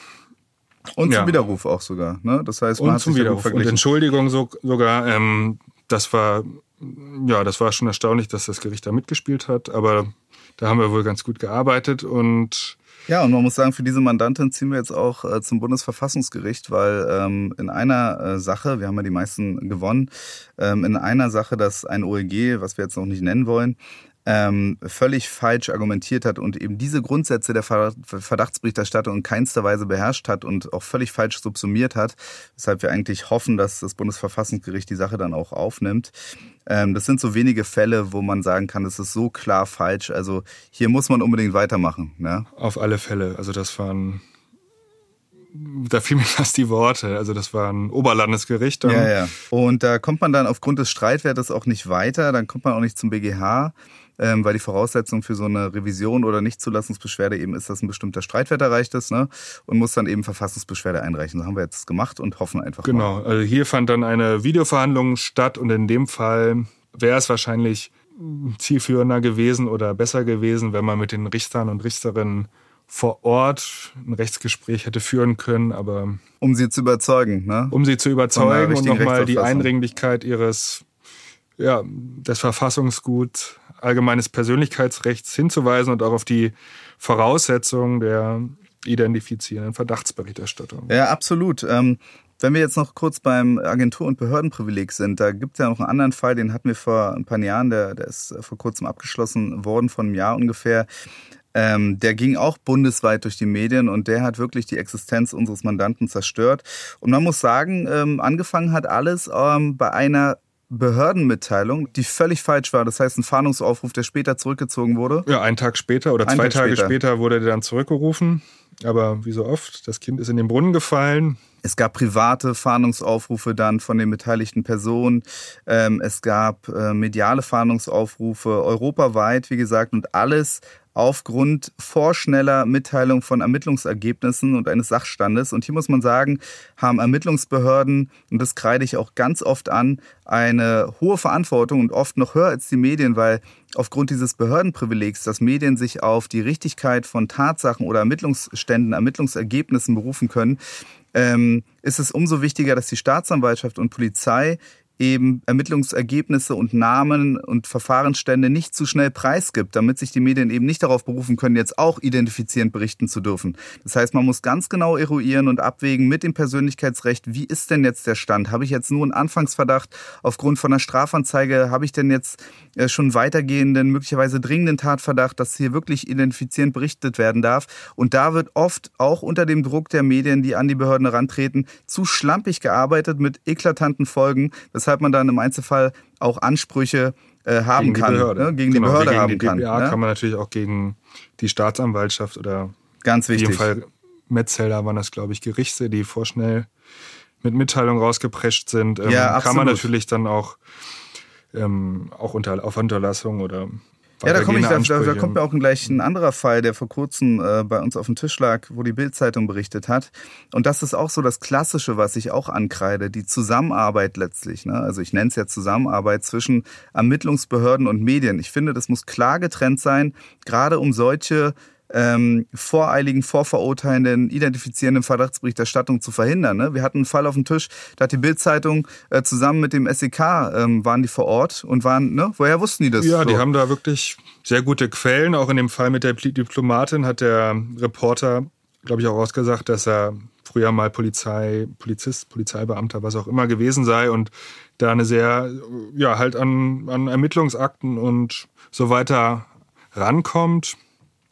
Und das in, in, in diesem Fall, in diesem neueren Fall, den du jetzt angesprochen hast, war das auch so. Da stand das SEK Mit der Bildzeitung. mit der Bildzeitung nachts vor der Haustür unseres Mandanten. Da ging es jetzt um, um mögliche Straftaten, die gegen die öffentliche Ordnung. Also gegen die öffentliche Ordnung, mit denen unser Mandant aber nichts zu tun hatte. Ganz Rein genau. gar Er war einfach nichts, nur Mitbewohner, hat einfach nur dort gewohnt. Genau.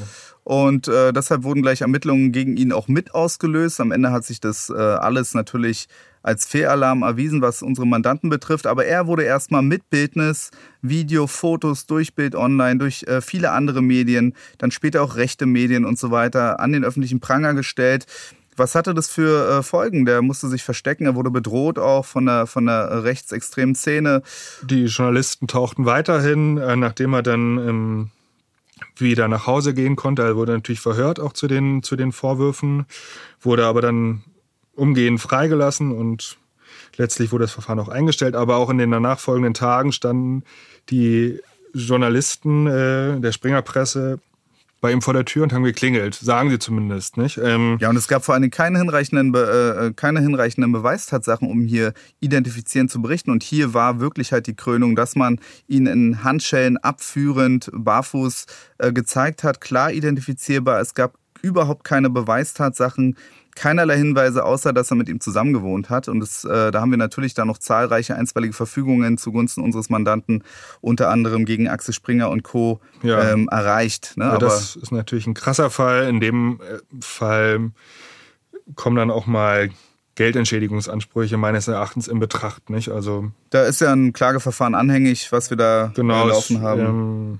Und da sehe ich auch ganz gute Chancen eigentlich, dass man da genau, was müssen wir erreicht. abwarten. Aber das die, die Berichterstattung wurde dann relativ zügig halt im einstweiligen Verfügungsverfahren als rechtswidrig eingeordnet und von der Springerpresse dann auch so anerkannt. Ähm, aber in dem Fall gab es, glaube ich, auch ein Ordnungsgeld ne, gegen Axel Springer von 1000 Euro. wenn's- Das ist auch wieder ein Witz. Es war natürlich angesichts der Schwere der Verstöße durch Axel Springer, dass es auch nach der Unterlassensverfügung online war, natürlich ein Witz für so ein großes Medienunternehmen. 1000 Euro hat keinerlei äh, Abschreckung, Funktion, gar nichts. Das ist wie gesagt ein Scherz. Und da muss Rechtsprechung, Gesetzgebung wirklich ein bisschen Gas geben, um eben solche Berichterstattung auch zu verhindern. Aber gehen wir mal in diesen Fall, können wir auch ganz klar sagen, ähm, wir haben ja die vier Kriterien, Ähm, es muss ein Mindestmaß an Beweistatsachen geben. Es muss ähm, ausgewogen berichtet werden, keine Vorverurteilung. Es muss eine Stellungnahme eingeholt werden. Es muss ein Vorgang von gravierendem Gewicht sein. So, wir haben schon mal das erste Kriterium nicht erfüllt. Wir haben, haben wir gerade gesagt, keine hinreichenden Beweistatsachen. Somit scheidet eigentlich schon die identifizierende Berichterstattung erst recht durch Foto oder Video aus, mit Name auch noch. Wir haben eine vorverurteilende Berichterstattung gehabt. Das heißt, in keinerlei äh, Hinsicht wurde ausgewogen berichtet, nicht zugunsten unseres Mandanten, wie auch, man kannte ihn ja gar nicht weiter. Man hat ihn drittens, das fehlt natürlich auch, nicht zur Stellungnahme aufgefordert. Und der BGH hat jüngst gesagt, dass die Voraussetzung für diese ähm, Möglichkeit zur Stellungnahme ähm, ganz, ganz äh, eng zu sehen ist, beziehungsweise die Medien haben ähm, ganz äh, hohe Pflichten und es ist ihnen eben unter anderem auch zumutbar, wenn sie an Angehörige herantreten, wenn jetzt zum Beispiel der äh, Mensch, um den es geht, in Haft sitzt gerade. Ne? Dieser Fall wäre bei uns gewesen, unser Mandant saß in U-Haft, man hätte sich die Mühe machen müssen und irgendwo recherchieren und gucken, um zu befragen. Ja, ja wie auch hier auch wieder, also die Zeitung oder die Medien legen sich so einen Aktualitätsdruck auf. Sie müssen natürlich am selben Abend oder natürlich die Story zuerst rausbringen. Das ist natürlich, gelingt der Springerpresse natürlich meistens am besten, weil sie halt da in der Regel gute Quellen haben. Ähm, aber auch in dem Fall gab es ja eigentlich gar keinen Grund, irgendwie am nächsten Tag dazu, darüber zu berichten. Also man hätte, man hätte unserem Mandanten ja auch per E-Mail, per Telefon, wie auch immer, per Brief äh, zu den Vorwürfen äh, mit den Vorwürfen konfrontieren können und eine Woche später darüber berichten können. Aber wir leben ja jetzt in einem Zeitalter, wo alles innerhalb von Stunden passieren muss. Dann ging das halt raus und. Ja, es ist auf ja. jeden Fall ein Paradebeispiel, muss man sagen, dass äh, die Grundsätze der Verdachtsberichterstattung mit Füßen getreten wurden. Das Einzige, was äh, hier zutrifft, ist äh, ein Vorgang von gravierendem Gericht, weil es war wirklich ein Vorwurf einer erheblichen Straftat und deshalb umso schlimmer für unseren Mandanten dort mit reingezogen zu werden. Ja? Mhm, und er leidet noch heute drunter. Ähm, so, dann kommen wir doch mal zu den, also Stellungnahmen, muss man ganz klar sagen, ist äh, der Hebel, wo wir eben ganz oft ansetzen, weil die Medien eben da schlampig sind, weil sie eben hohes Aktualitätsinteresse haben und einen Druck haben auch und deshalb ähm, die Stellungnahme zumindest nicht nachweislich ähm, eingeholt haben. Also da sind auch schon Fälle von uns gewonnen worden, auch gegen öffentlich-rechtliche, muss man sagen. Ähm, insbesondere auch vor dem OLG Köln, die ja auch Vorreiter waren für die BGH-Rechtsprechung jetzt. Äh, letztlich, dass die Stellungnahme eigentlich immer unentbehrlich ist und selbst auch wenn der Mandant oder der Betroffene vortragen kann, dass er das Ganze, diesen Vorwurf einfach dementiert hätte und dass dieses Dementi dann aufzunehmen ist in die Berichterstattung. Das heißt, ich sage, nee, äh, das ist so nicht, das trifft nicht zu. Ne? Das reicht genau, aus. Und das war für viele Gerichte bislang halt ähm, nicht ausreichend. Oder das bloße Dementi meinten viele Gerichte, was bringt das, wenn wir das, also wenn das in der Berichterstattung abgedruckt gewesen wäre? Ist doch klar, dass er Schutzbehauptung, genau. dass er sagt, ich war das nicht. Und so, ne? Äh, allein deshalb ähm, sei, eine, sei die Einholung einer Stellungnahme entbehrlich gewesen, wenn bloß dementiert worden wäre. Worden, ja. worden wäre. Mhm. Und das hat der BGH jetzt so wie ich das Urteil verstehe, halt hat diese Frage geklärt und die haben das halt nicht so gesehen, sondern es muss eine Stellungnahme eingeholt werden und wenn die auch nur aus einem, wenn diese Stellungnahme dann aus einem bloßen Dementi besteht, muss das auch in die in die Berichterstattung integriert werden. Und wenn natürlich weitergehende ähm, Einlassungen gemacht werden von der betroffenen Person, müssen die natürlich auch da irgendwie integriert werden. Natürlich nicht alle, wenn es sehr ausführlich ist, aber so vom, von der Stoßrichtung her. Ja, absolut. Gehen wir doch kurz auf die prominenten Fälle der letzten Jahre ein. Also Kachelmann hatte ich vorhin schon genannt, der hat hohe Geldentschädigungsansprüche durchsetzen können. Dann Metzelder, der auch eine einstweilige Verfügung erwirken konnte gegen die Bildzeitung. Äh, die Bild hat über Ermittlungen der Staatsanwaltschaft gegen den ehemaligen Profifußballer wegen des Verdachts der Verbreitung kinderpornografischer Schriften berichtet. Die Ermittlungen gegen ihn wurden dann von der Hamburger Polizei aufgenommen und nachdem die Bild sie von dem Verdacht äh, in Kenntnis setzte, und äh, das Vorgehen und die Verdachtsberichterstattung der Bild über den Fall Metzelder wurden danach in nahezu allen Medien kontrovers diskutiert. Und das OLG sah nach Anklageerhebung dann eine identifizierende Berichterstattung als zulässig an. Ne? Wir haben einen anderen Zeitpunkt. Ne? Vorher waren wir eben vor Anklageerhebung. Und da gibt es natürlich andere Verdachtsmomente und deshalb eben auch ähm, andere Kriterien. Ne? Das ist aus meiner Sicht deshalb auch okay. Wenn jemand angeklagt ist, dann ist er nicht mehr einfach nur, äh, dann gibt es nicht nur einen Anfangsverdacht, ne? dann gibt es eben halt einen hinreichenden Tatverdacht. Ähm, und da hat man ein anderes Ermittlungsstadium und da darf man eben auch möglicherweise identifizierend berichten, aber natürlich auch nicht immer. Ähm, und äh, dann gibt's den Fall Luke Modridge, der hat mit Beschluss vom 13.01.22, ähm, da hat das Hanseatische Oberlandesgericht, bei dem wir auch oft sind, ähm, weite Teile des Spiegelartikels ähm, mit dem Titel Me Too, der Fall Luke Modridge äh, beziehungsweise die Akte Modridge ähm, online untersagt. Damit wurde dem Spiegel in Ergänzung zu den bereits erwirkten einstweiligen Verfügungen verboten, über die Schilderungen von zwei Frauen zu berichten, die dem Comedian Übergriffigkeiten vorgeworfen hatten. Ja, also wir sehen, es gab in der Vergangenheit äh, jüngst einige einstweilige Verfügungen, die zugunsten der Prominenten erlassen wurden. Ähm, auch Julian Reichelt hat äh, eine einstweilige Verfügung gegen den Spiegel. Da muss man sagen, äh, Thema Doppelmoral ist schon ganz witzig. Julian Reichelt verantwortlich für äh, die Bildzeitung bis vor einiger Zeit ähm, und hat dann auf sich aufmerksam gemacht mit dem Spiegelbeitrag ähm, in dem Artikel Vögeln fördern, feuern und das System Reichelt im Zuge der internen Ermittlungen gegen den Bild-Chefredakteur. Ähm, da wurde darüber berichtet durch den Spiegel und Reichelt hat sich dann später äh, juristisch dagegen gewehrt und eine einstweilige Verfügung erwirkt. Dann wollte er auch noch ein Ordnungsmittel haben, ähm, als wenn es nicht ausgereicht hätte. Natürlich Ordnungsmittel, wenn gegen die einstweilige verstoßen wurde, habe ich als Betroffener natürlich auch einen Anspruch, ähm, ein Ordnungsgeld verhängen zu lassen. Und äh, das Landgericht Hamburg hatte das dann auch verhängt und dagegen ist dann auch Spiegel vorgegangen. Und das OEG war aber der Meinung, nee, es ist hier kein kerngleicher Verstoß. Wir haben hier jetzt die Stellungnahme von Reichelt mit aufgenommen. Ähm, das heißt jetzt nicht, dass die Verdachtsberichterstattung an sich jetzt zulässig ist, die jetzt drin ist, sondern dass es zumindest kein Verstoß gegen den Unterlassungstenor äh, im Rahmen der einstweiligen Verfügung war. Ne? Das ist auf jeden Fall ähm, aus meiner Sicht ja Karma, würde ich sagen, weil Jörn Reichelt eben für viele äußerst rechtswidrige Berichterstattungen verantwortlich ist und sich jetzt hier ähm, recht schnell gewehrt hat, doch ähm, was gegen eine Berichterstattung über ihn. Was ein gutes Recht ist, natürlich, aber als betroffener Anwalt, der sehr viel gegen die Bild vorgeht und Jürgen Reichelt, der auch immer die Pressefreiheit und Meinungsfreiheit verteidigt, ne? das hat man ganz oft, äh, wenn man gegen Journalisten vorgeht oder Journalisten auf der Gegenseite hat, ähm, dass die relativ schnell pikiert sind, wenn es um sie geht. Wenn da irgendwo ein Blogbeitrag über sie kommt oder ein Bericht, da sind es die Ersten, die dann springen und äh, schreien Persönlichkeitsrechtsverletzung. Ja? Die haben auch ein sehr hohes Ehrgefühl und diesen Anspruch äh, übertragen sie aber eben nicht auf die Betroffenen ähm, der Artikel, um die es dann geht, die sie zu verantworten haben. Und das muss man sagen, wenn wir auch hier von Waffengleichheit reden oder Gerechtigkeit, ähm, man muss dann auch, äh, darf nicht so eine Doppelmoral an den Tag legen. Das äh, so aus menschlicher Sicht, oder? Siehst du auch so? Auf jeden Fall. Also lädt natürlich zum Schmunzeln ein, ähm, hat letztlich natürlich, äh, oder sind die Gerichte dazu verpflichtet, die Rechtsansprüche zu prüfen. Ähm, da ist es letztlich egal, ob der Bild oder ehemalige Bild-Chefredakteur klagt oder Herr Müller aus aus, aus Buxtehude, Buxtehude ganz genau. Ja. Marvin, erklär doch mal den Zuhörer, das ist ja auch ganz wichtig, wenn man betroffen ist von so einer Verdachtsberichterstattung, was hat man denn für Ansprüche? Was gibt es da für eine Klaviatur von Ansprüchen und welche macht man so am häufigsten geltend? Ja, ganz wichtig. Nummer uno ist der Unterlassungsanspruch ähm, die Beiträge oder die, manchmal greift man ja auch nur einzelne Äußerungen an, ähm, müssen oft schnell raus, oder sollen oft schnell raus. Also das ist der Unterlassungsanspruch. Wie macht man den geltend? Also mit uns. Sehr gut. ähm, nee, also das, da tritt man halt Zunächst außergerichtlich. Ne? Außergerichtlich ne? an die Medien heran und sagt, das und das ist zu monieren.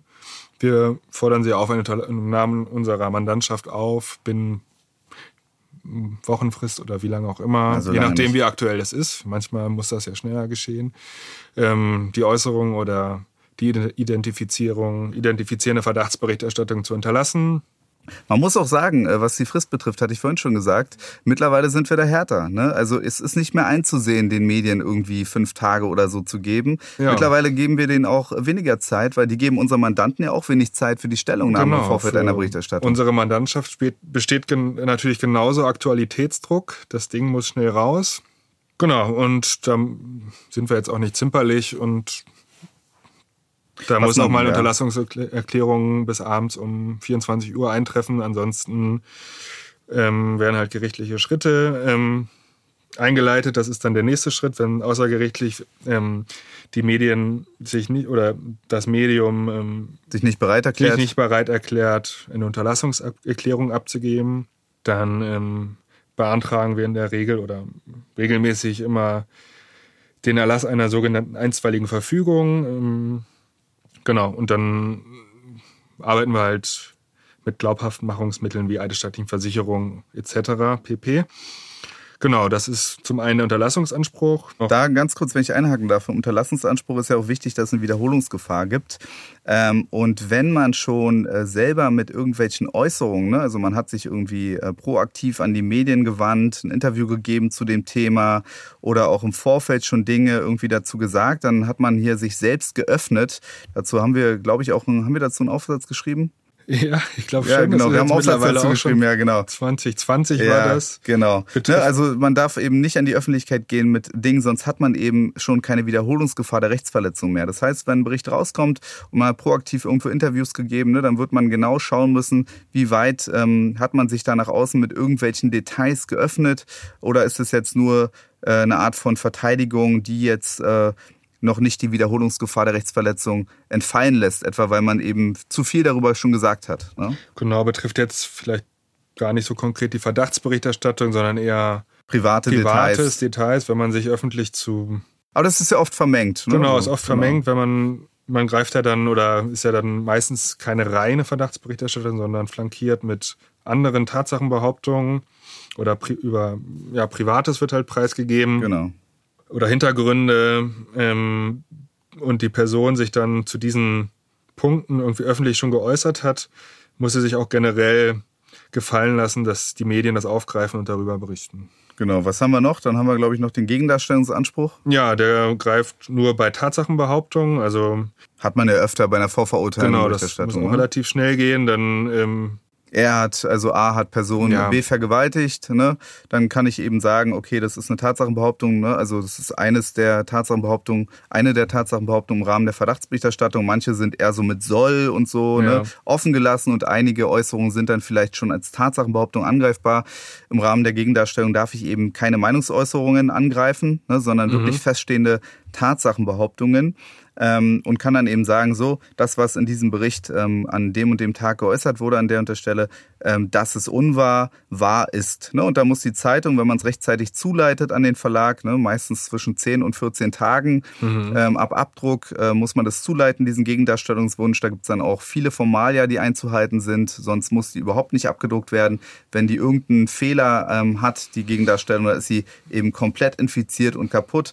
Das ist so eigentlich so das äh, absolute ähm, Nonplusultra für die Presserechtler und so das Schwierigste überhaupt eine Gegendarstellung zu formulieren. Ne? Sehr schwierig und genau wie der Anspruch Nummer drei, das ist dann der sogenannte Berichtigungsanspruch, also Widerruf oder Richtigstellung. Das ist ein, auch ein erheblicher Eingriff in die Pressefreiheit natürlich. Mhm. Da, Weil man nicht nur was unterlassen muss, sondern genau. wirklich die Hosen runterlassen da muss. Da muss man sagen, dann, das ist jetzt wenn wir beim Thema haben. Verdachtsberichterstattung sind, ein Verdacht ähm, erhoben wird in der Berichterstattung und sich herausstellt, dass da gar nichts dran ist, dann kann man die Medien ähm, auch gerichtlich dazu zwingen, wenn die Gerichte mitspielen, ähm, diesen Verdacht als unwahr zu widerrufen. Also die müssen dann genau wie die Ausgangsmitteilung in der gleichen Aufmachung halt auch mitteilen, dass sie diese, diese, ähm, diese Verdächtigung als unwahr widerrufen zum Beispiel.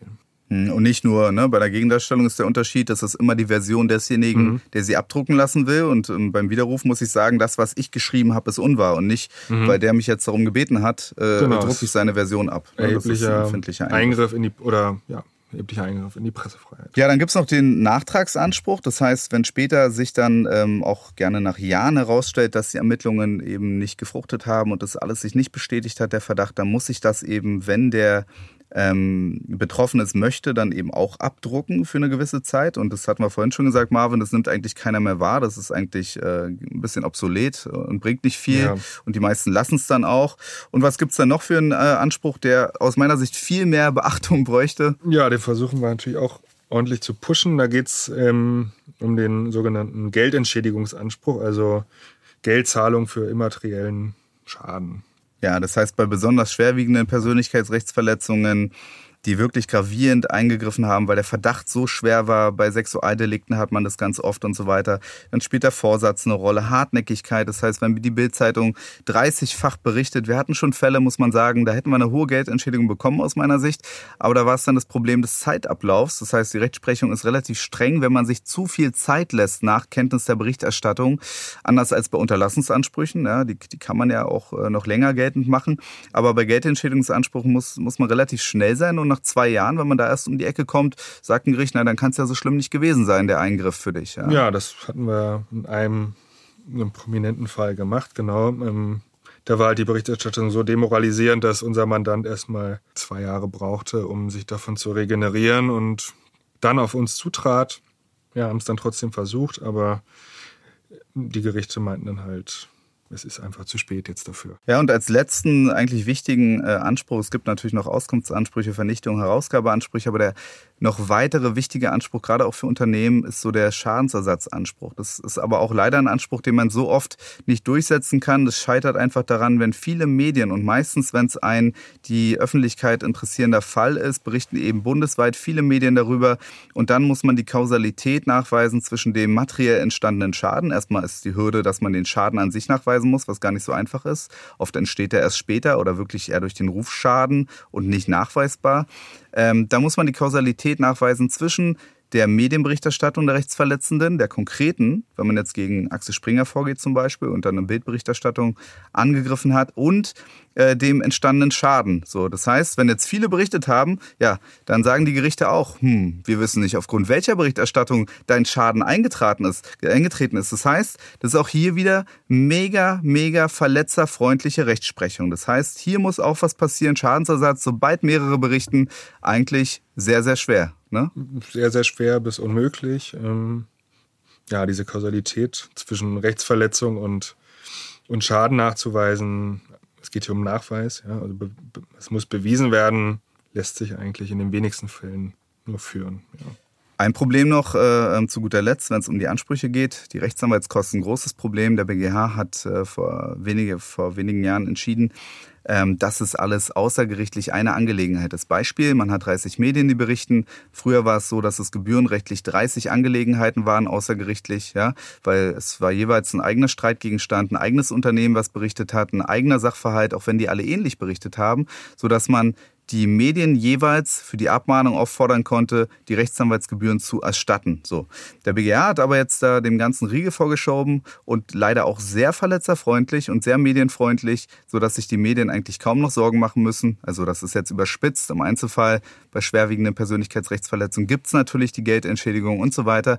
Aber wenn es um Rechtsanwaltskosten geht, gibt es jetzt nur noch eine Quote. Das heißt, 30 Medien haben berichtet, die Streitwerte werden addiert und dann guckt man, äh, wer, wo, auf, we, auf wen entfällt denn der höchste Streitwert. Und dann muss man sich aufwendig jeweils die Anwaltsgebühren über eine hohe Darlegungslast von den Medien wiederholen und kann nicht mehr sagen, so, für den Fall, ich habe dich abgemahnt, erstatte bitte meine Anwaltsgebühren. Nein, es ist gebührenrechtlich eine Angelegenheit und kommen später noch Medienberichte dazu. Dann habe ich die Problematik, dass es dann heißt, aber es kamen doch noch neue dazu. Wie kannst du denn jetzt schon Anwaltsgebühren verlangen? Du weißt doch noch gar nicht, ob das Ganze beendet ist.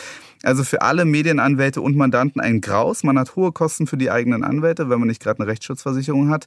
Und die Medien werden dadurch entlastet, weil sie wieder keinen finanziellen Schaden haben. Sie müssen geringe Ordnungsgelder zahlen, selten Geldentschädigung zahlen, Schadensersatz fast nie zahlen, weil man es nicht nachweisen kann und nunmehr auch kaum noch Anwaltskosten.